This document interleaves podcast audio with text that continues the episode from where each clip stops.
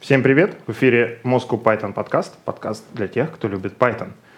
И сегодня мы снимаем в, ну, пока необычной для нас обстановке, но я надеюсь, что мы к ней привыкнем. Э, к нас в гости пригласил к себе Григорий Петров. И наш подкаст проходит на кухне у Григория Петрова. Значит, при поддержке Григория Петрова. Спасибо. Гриша, теперь ты нам должен за рекламу. Нет, почему? Он обеспечил нам место съемки. А подкаст также проходит при поддержке конференции Moscow Python Conf и курсов Learn Python. Ссылочки на них в описании. И сегодня с вами традиционно конечно же, Григорий Петров, как же без него, евангелист Moscow Python и DevRel компании Evron, Злата Буховская, тимлит NVIDIA, евангелист Moscow Python, Это был Меня чай, зовут чайник. Валентин Домбровский, а, сооснователь Moscow Python и компании DryLabs. И сегодня у нас в гостях Евгений Пешков, а, разработчик в компании Dodo Engineering.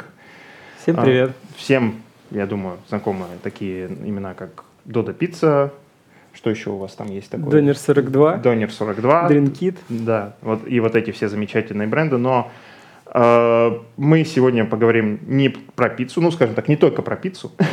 мы решили поговорить про domain-driven design. У нас уже были выпуски, посвященные этой теме, а, когда мы встречались с Артемом Малышевым, Никитой Соболевым, собственно, из компании DryLabs. Но вот Евгений у нас э, один из таких евангелистов продвигающих uh, Domain Driven Design. У Евгения есть э, канал в Телеграме The, The, The Devotion. Да, The, The Devotion. Uh, и до коронавируса, по крайней мере, регулярно проходили метапы, посвященные Domain Driven Design. Как у вас сейчас с этим? А, сейчас небольшое затишье. Угу. А, к середине декабря планируем мероприятие провести все-таки онлайн. Угу. А так последнее было в мае, уже в онлайне. С тех пор пока тишина. Угу. Ну, в любом случае, да, подписывайтесь на телеграм-канал DDD Devotion, там э, будут анонсы всех мероприятий, собственно, о том, о чем говорит Евгений. Ну, давай нас, разберемся, э, что такое ДДД, с чем его, простите, за такое, за каламбур небольшой, с чем его едят. Зачем это нужно? Да, Domain Driven Design появился, ну, получается, 16-17 лет назад. Собственно, Эрик Эванс написал свою известную синюю книгу, где представил этот подход.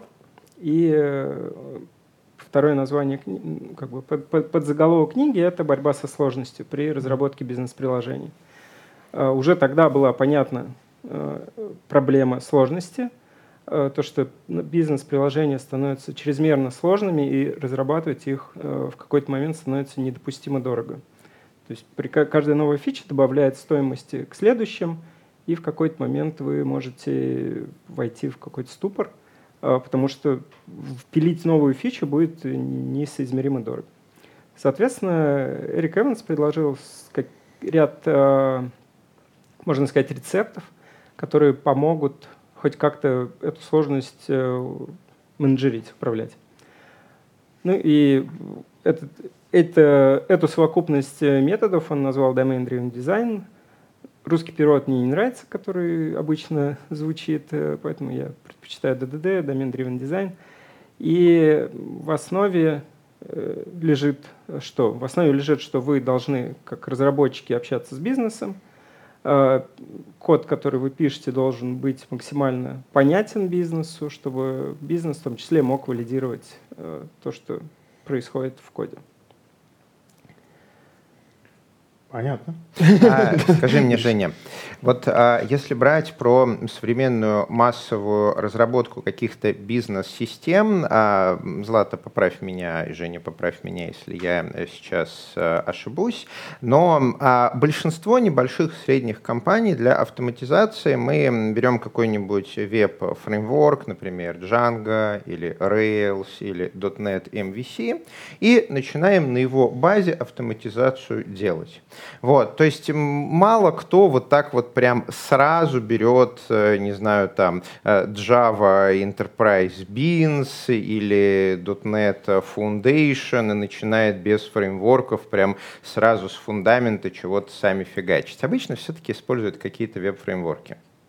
И я вижу среди начинающих э, разработчиков, а у них часто случается проблема, беда, печалька как раз с доменной областью. Фреймворк отвечает на а, вопросы, где лежит база, где рендерить HTML, ну или отгружать React, а, и где обрабатывать э, команды от пользователя. А вот куда класть доменную или бизнес-логику, современные фреймворки на этот вопрос ну как-то не очень а, отвечают. И а, скажи мне, Жень, вот а, когда мы говорим про а, DDD, а какое, на твой взгляд, самое правильное место стыка DDD и современных веб-фреймворков? Вот разработчик хочет начать использовать DDD, куда ему правильно складывать доменную бизнес-логику в вьюху, в контролер, в модель или в отдельный совершенно набор объектов. И что важнее всего, где у нас в джанге контролер? Я знаю ответ на этот вопрос, я подготовился. Так, ну про Django не отвечу, настолько глубоко не вовлечен. А, какая, э, какой подход мне сейчас импонирует? Э, несколько лет назад э, дядюшка Боб представил свою чистую архитектуру, собственно, или луковую иногда называют. И, наверное, на данный момент этот подход мне больше всего импонирует. То есть какая идея? Идея развернуть вообще как бы разработку софта с, вот с этих инфраструктурных вещей – базы данных, э, веб-морды и прочего в сторону э, доменной логики. То есть мы сперва делаем доменную логику, э, и потом уже, то есть доменная логика ничего не знает про то, какой фреймворк ее будет использовать и прочее. И, и мы проектируем вот такой, как бы в чистом поле, прям доменную логику. И потом начинаем ее использовать соответственно, подключая либо хендлеры какие-то, либо э, там, базу данных и прочие инфраструктурные вещи. Таким образом, логика получается достаточно чистой, достаточно закрытой от э, каких-то протекших абстракций. И такую доменную логику легко тестировать, э, легко в момент разработки не думать о сториджах, вообще о понятие, то, что ты будешь ее персистить как-то. Соответственно, ну, упрощается код и подход к такому коду. А теперь, внимание, вопрос. Вот а, на этих словах, что мы начинаем с доменной логики, к нам приходит inversion of control. И знаете, вот а, немножко приятно, находясь в своем домене, я могу просто взять и пригласить inversion of control, вот он. Вот. А к нам приходит inversion of а, control, который говорит, что фреймворк, он хочет вызывать твой код, он очень хочет вызывать твой код. Но когда мы пишем в начале доменную логику, доменную логику. А, вот мы написали доменную логику и говорим, ну окей, а в этот момент мы хотим пользователю показать формочку. И тут у нас случается какой-то конфликт интересов, что в современных фреймворках мы не можем просто так в произвольный момент взять и показать пользователю формочку. Нам а, нужно как-то влезть в нашу вот физическую инфраструктуру приложения, в веб-страницы, в текущую страницу пользователя, в команду, полученную от пользователя, эм, в контролер команды от пользователя, который в Django вьюха а вьюха в Django темплейт и вот это вот все. Вот как разработчикам стыковать вот эту вот чистую, иногда даже э, функциональную бизнес-логику и фреймворк? Когда фреймворк хочет быть главным, бизнес-логика тоже хочет быть главным. Вот, кто из них главный? Кто кого вызывает? Кто на ком стоит? Ну, вызывает, э, фреймворк вызывает доменную логику, доменная логика сама по себе никто не, не знает о том, кто и как ее будет звать. Соответственно, какой подход мы пробовали использовать, он достаточно популярен. Это э, есть, соответственно, в .NET библиотека медиатор, который позволяет э, реквесты превратить ну, в какие-то вы, в кома вызовы команд, и уже команды через хендлеры приходят в доменную логику, и доменная логика соответственным образом реагирует. Ну и также приходят запросы, query, и тоже возвращают какие-то данные. Женя, можно уточнить? А, я, насколько понимаю, я слышала про это раньше, что у вас в Dodo Engineering довольно много разработки на .NET. Да, это ну, наш на, основной. На основной. Угу. А, окей, мы просто вот в мире питона а, у нас все, в общем, похоже, но немножко не так. Я хотела вот что спросить. Смотри, вот как ты считаешь, вот этот вот а, подход DDD, а, в, есть ли какая-то пороговая сложность приложения, бизнес-сложность приложения, после которой DDD просто прям обязателен, без него как бы никак, иначе там ерунду напишут. А, а до этого порога можно как-то вот обойтись, а, просто каких-то там контроллеров понаписать? А, есть э, два мнения по этому поводу. Во-первых, есть мнение, что DDD дорог. Ну, есть такой вот э, в индустрии, как бы ряд людей считает, что это дорого, и использовать DDD э, ну, не везде целесообразно. То есть если вы пишете какой-то MVP на выброс, то вам незачем использовать DDD, типа пишите в привычном стиле, и будет счастье. А, есть мнение, что, ну, я его скорее придерживаюсь, то, что ДДД не дороже. И более того, хотел сказать, что ДДД это же не только про вот какую-то такую низкоуровневую, э, какие-то абстракции на уровне кода. ДДД, а, оно начинается с, вообще с идеи модели, с того, что как вы общаетесь с бизнесом, что вы в принципе с ним общаетесь. И ну, даже если вы делаете маленькое приложение на выброс какой-то MVP, то вам все равно надо пообщаться с бизнесом, чтобы понять, а что он хочет проверить, какую гипотезу проверяем, так ли мы ее проверяем, точно ли мы поняли правильно. Потому что ну, часто же проблема, что разработчик, э, особенно через э, слой каких-нибудь переводчиков, типа аналитиков и других людей, э, начинает делать совсем другое, не то, что бизнес хотел, в принципе. И когда уже там спустя месяц приносит готовый результат, бизнес просто такой, а что это, это не то. Собственно, ДДД, оно в том числе и про правильное общение с бизнесом, про то, что мы, как мы строим модели, как мы именуем наши переменные, как именуем методы. И ну, я считаю, что как бы ДДД надо использовать ну, вообще всегда практически. Я не буду доставать вон а, оттуда изменения, но изменения на нас с большим интересом а, смотрят. Смотри, вот эти с открытой пастью. Да, да, да, вот пасть, зубище. Вот а, когда к нам приходят изменения от клиента, ведь у разработки проклятие нулевой цены копирования. Мы никогда не пишем один и тот же код второй раз. Потому что если код написан, мы его просто копируем. А если нам нужно писать какой-то код, значит значит это какое-то навье. И вот смотри, когда бизнес, например, Dodo Pizza, начинает э, развиваться, э, приходят отцы-основатели и говорят, смотрите, бизнес работает вот так. И мы его сейчас в код в виде доменной области также запихнем. А проходит полгода, год, два года, бизнес развивается, улучшается, отцы-основатели начинают лучше понимать, как его делать, и бизнес меняется. Но не, все те, а, не все то, что можно словами через рот сказать из серии «А теперь у нас логистика будет идти вот так». Не все это ложится в код. И а, то, что я видел в доменных системах, а, а, приходит бизнес и говорит, теперь давайте поменяем, и это будет работать вот так. Работчики говорят, смотрите, вот та доменная система, которую мы сейчас реализовали в коде, ее так поменять просто нельзя. То есть вы можете словами сказать, а теперь давайте самолет будет махать крыльями. Но с точки зрения инженерной конструкции, чтобы самолет начал махать крыльями, придется вносить слишком много изменений, и вообще надо его переделывать с нуля.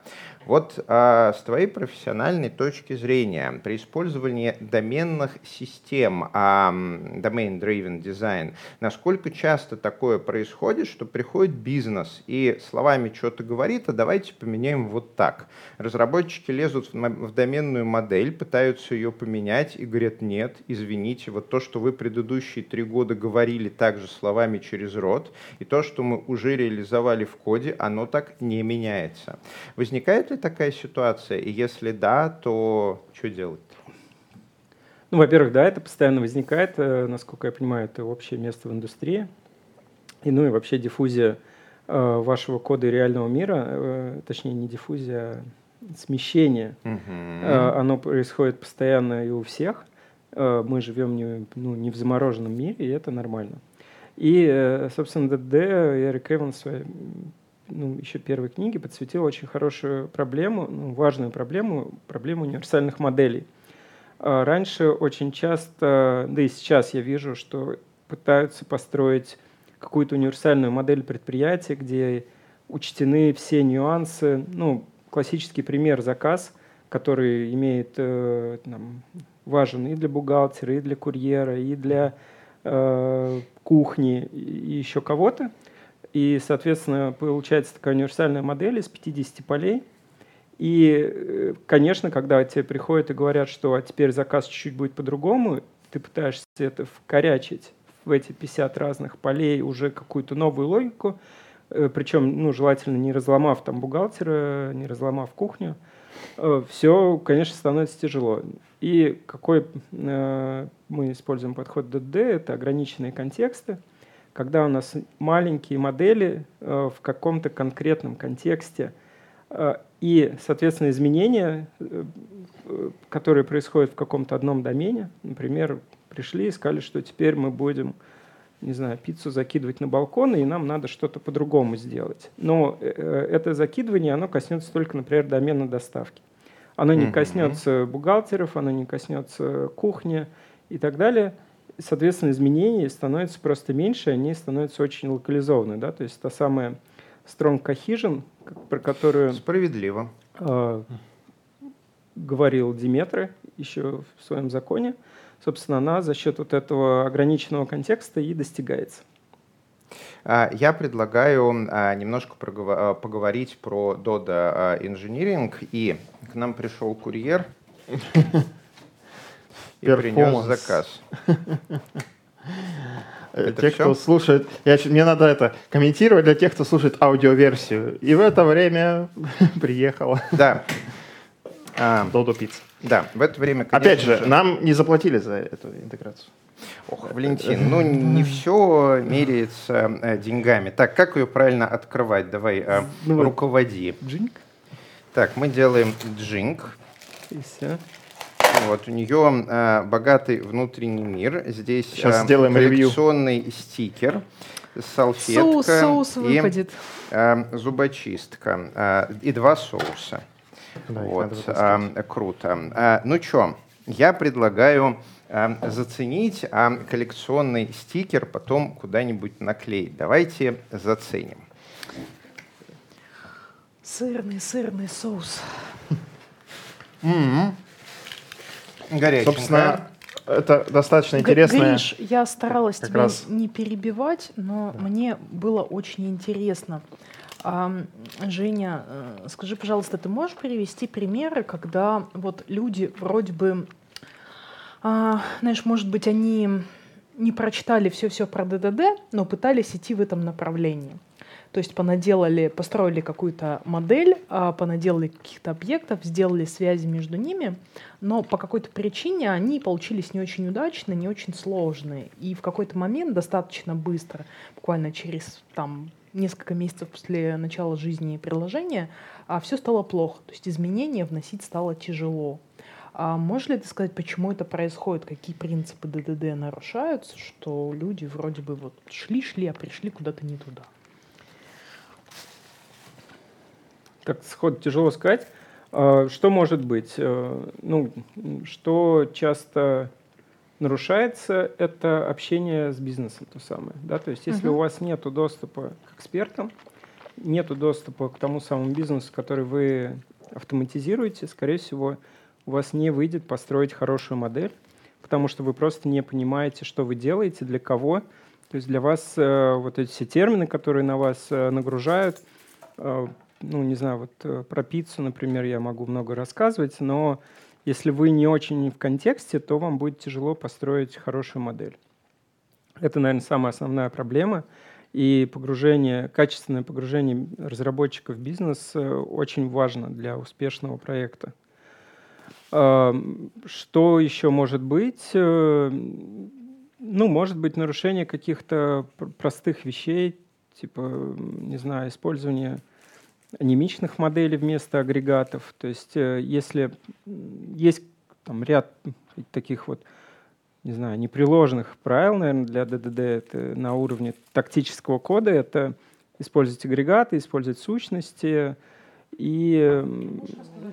поподробнее, потому что я вот впервые встречаю этот термин агрегат в а, том значении, которое ты, ты Да, говоришь. хорошо, сейчас попробую. Агрегат — это ну, не знаю, набор объектов, которые воспринимаются в системе как нечто целое. Например, если вы занимаетесь э, ну, вот, нашими пиццами, у вас может быть агрегат э, заказ, например. А при этом каждая конкретная пицца, вы, вы не можете поменять состояние конкретной пиццы, просто вот взять пиццу и сказать, что она приготовлена.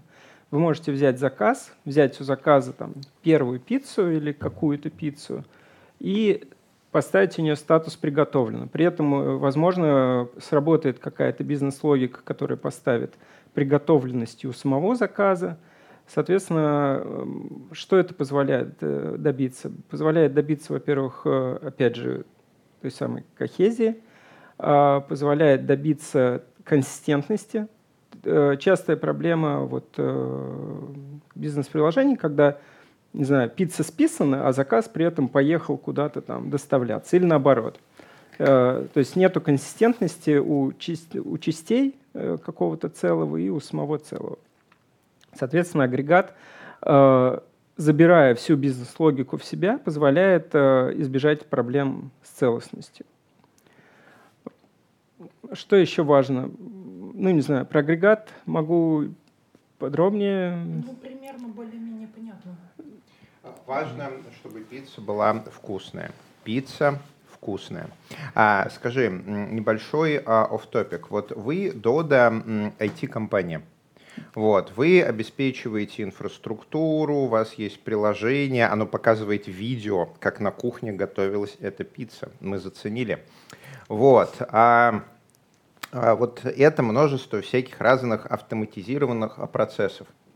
А есть ли, ну, возможно, это инсайт, если это что-то секретное, то не говори. Вот есть ли у вас какие-то а, процессы, которые вы делаете для того, чтобы пицца получалась вкусной?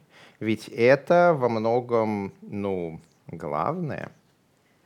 Конечно, у нас есть R&D-лаборатория.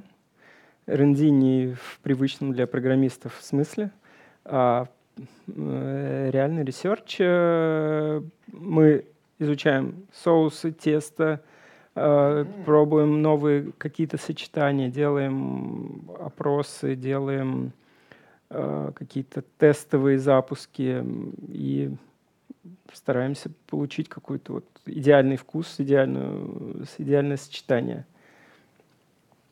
Соответственно, тесто постоянно меняется, Рецепты постоянно меняются. Насколько я знаю, в декабре у нас будет новая наша фирменная Додо пицца mm-hmm. с каким-то более насыщенным вкусом.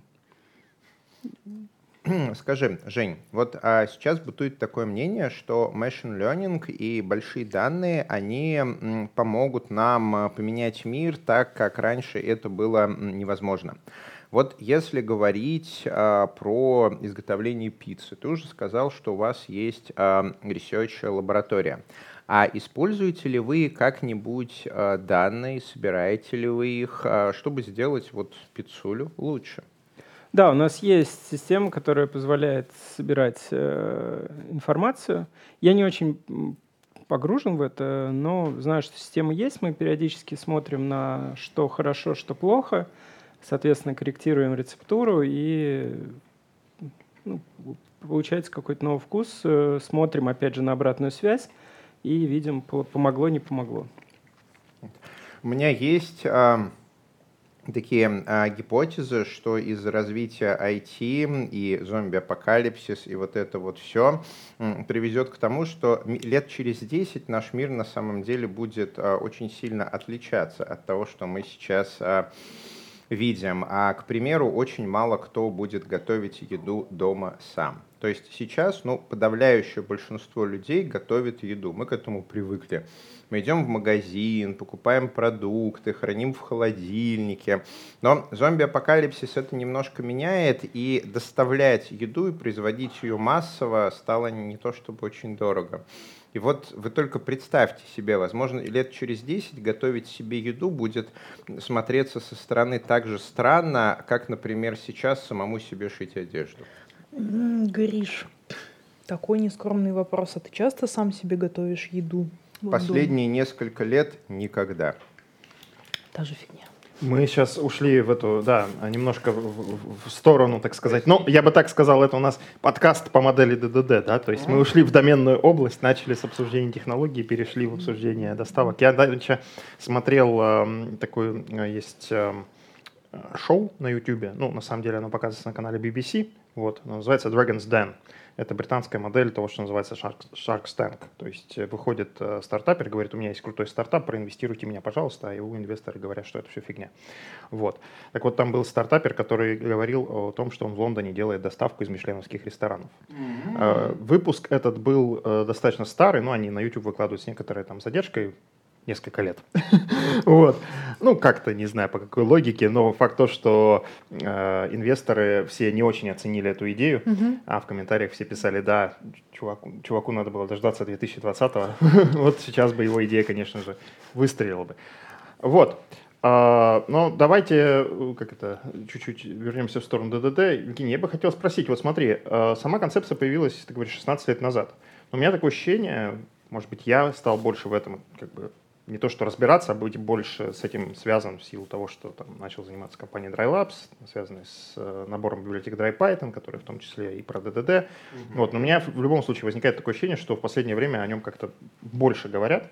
И как, на твой взгляд, сейчас это набирает обороты движения? И как ты думаешь, может ли настать та самая ситуация, о которой ты говоришь, что DDD станет вообще для всего, ну и то есть, может быть, условно говоря, must-have, как бы э, те паттерны, которые применяются в DDD, это будет считаться вообще правильными, хорошими паттернами для программирования в принципе. Эм, развитие точно идет, да, то есть в последнее время э, прям очень многие вещи становятся, ну, если пока еще не мейнстримом, то хотя бы об этом начинают говорить. Э, сейчас это такой, не знаю, некий зонтичный бренд, который покрывает собой кучу направлений, причем они могут быть там, с первого взгляда даже быть ну, не связанными. Там, например, э, CQRS, Event Sourcing. Uh-huh. Это, ну, многие относят это именно к домен-driven дизайну, хотя ну, оно было в свое время развивалось независимо, но потом оно как-то вот прилипло, и сейчас это считается частью. Э, с точки зрения моделирования сейчас прям бум на event шторминг. Э, такой итальянский, не знаю, как сказать, архитектор, разработчик предложил моделировать систему через события, э, придумал, как это сделать, какой воркшоп надо провести, чтобы получилась модель. И сейчас куча людей присоединилась, там, развивают идеи, предлагают нотации и так далее. Это тоже все развивается. А, к сожалению, пока что это все-таки не мейнстрим далеко.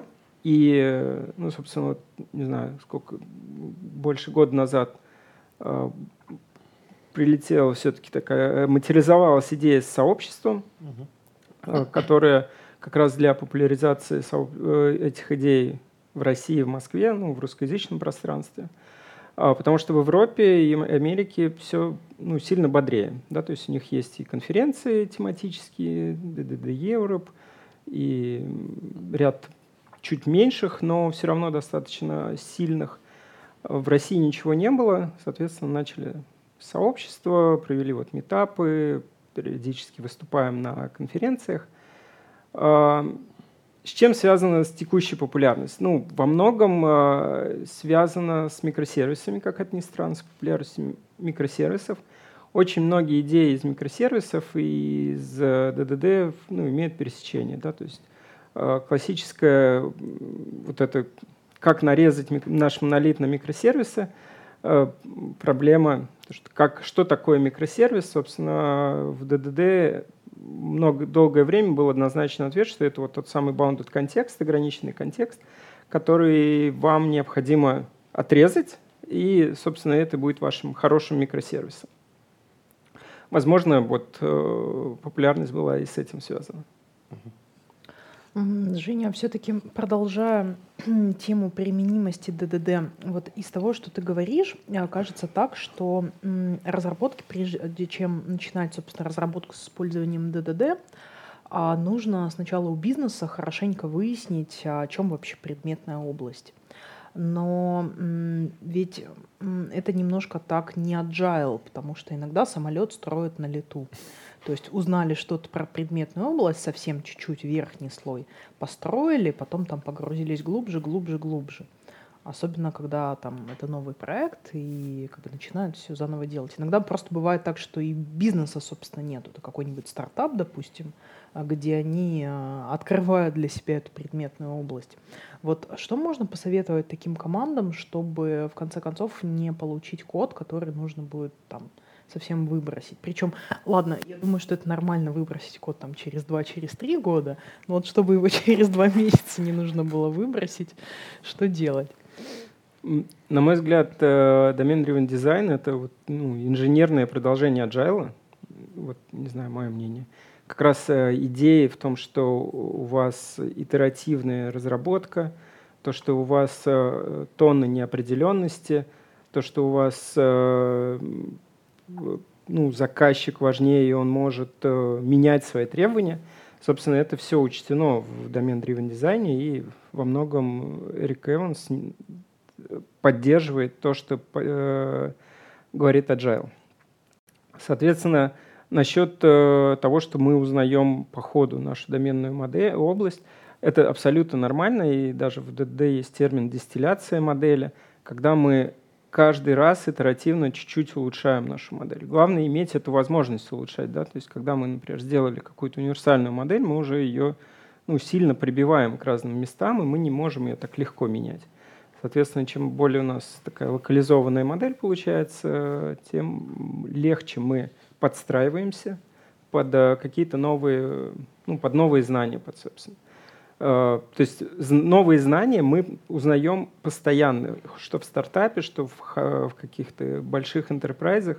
Мы все равно не умеем еще прям так как-то качественно вынимать требования и перекладывать их в код. Ну и тем более, как мы уже сказали, что требования постоянно меняются, просто потому что там меняется законодательство, не знаю, коронавирус и прочие вещи случаются. А, Жень, а если брать а, типичную вот бизнес-автоматизацию, например, а, ядро Dodo IT, оно у вас, по-моему, как-то называется? Dodo есть.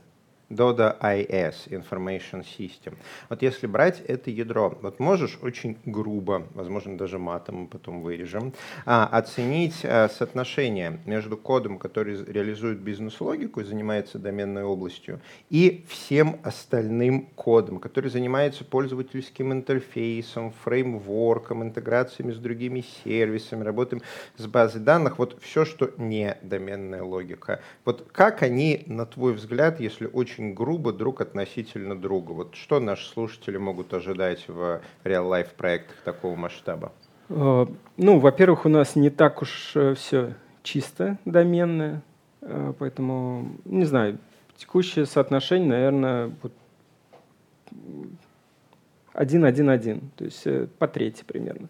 То есть у нас куча SQL-кода, который кладет в базы и берет оттуда куча, соответственно, какого-то presentation э, кода.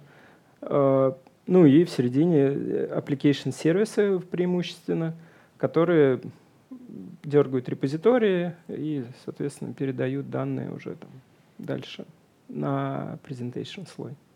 И это коррелирует с тем, что я видел и слышал. А, Злата, а вот э, ты, когда пилила а, большие системы бизнес-автоматизации во всяких разных компаниях, вот как у тебя там была пропорция кода, который э, занимается, который реализует бизнес-логику и который делает все остальное, остаток совы?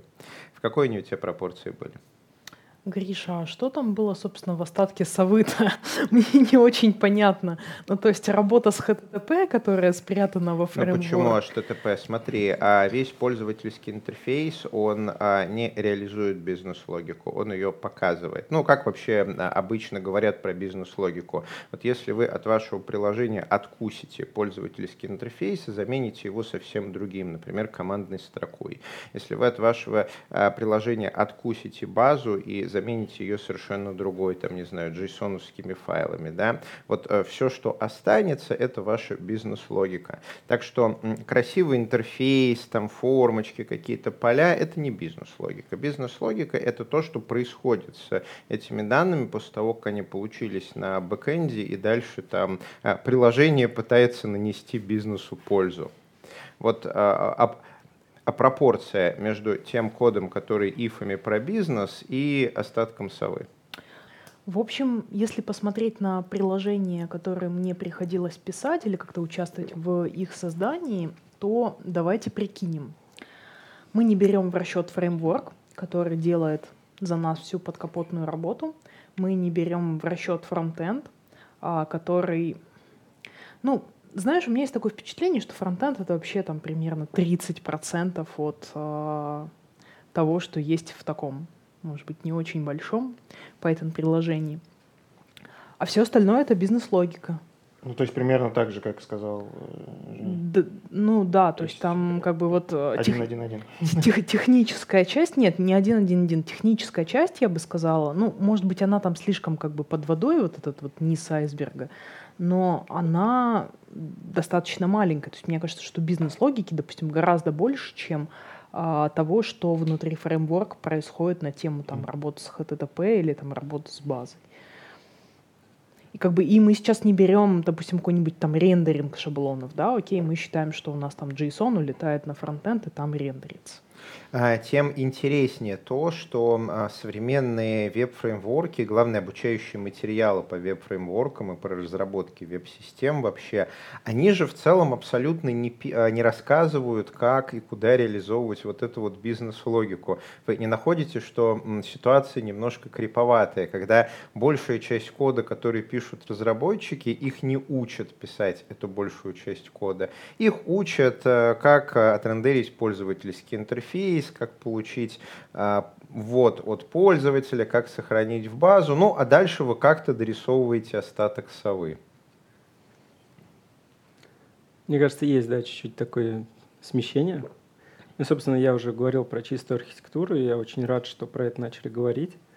А, чистая архитектура сейчас очень популярное понятие, особенно ну, мне немного удивительно, что это идет с мобилок. Они такие драйверы чистой архитектуры, луковой архитектуры. Эм, ну и потихоньку об этом говорят и в других областях. Ну что ж, друзья, большое всем спасибо. У нас получился интересный, необычный выпуск, не только потому, что мы снимали в новой локации, но и э, интеграции. Э, это была, э, как это, нативочка, но это была неоплаченная нативочка из любви, так сказать, э, к искусству, к тому, что делает Dodo как, собственно говоря, пиццерия и как IT-компания в том числе. Так что большое спасибо тебе, Евгений, за, за вашу работу.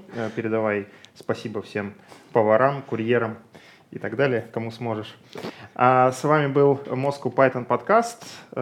Писали мы все это в гостях у Григория Петрова. С вами были Григорий Петров, деврел компании Evron, евангелист Moscow Python, Злата Пуховская, тимлит NVIDIA, евангелист Moscow Python, я сооснователь Moscow Python и Драгослав Валентин Домбровский. С нами в гостях был Евгений Пешков, разработчик Dodo Engineering. Ставьте лайки, пишите комментарии, подписывайтесь на наш канал. Здесь говорят про Python.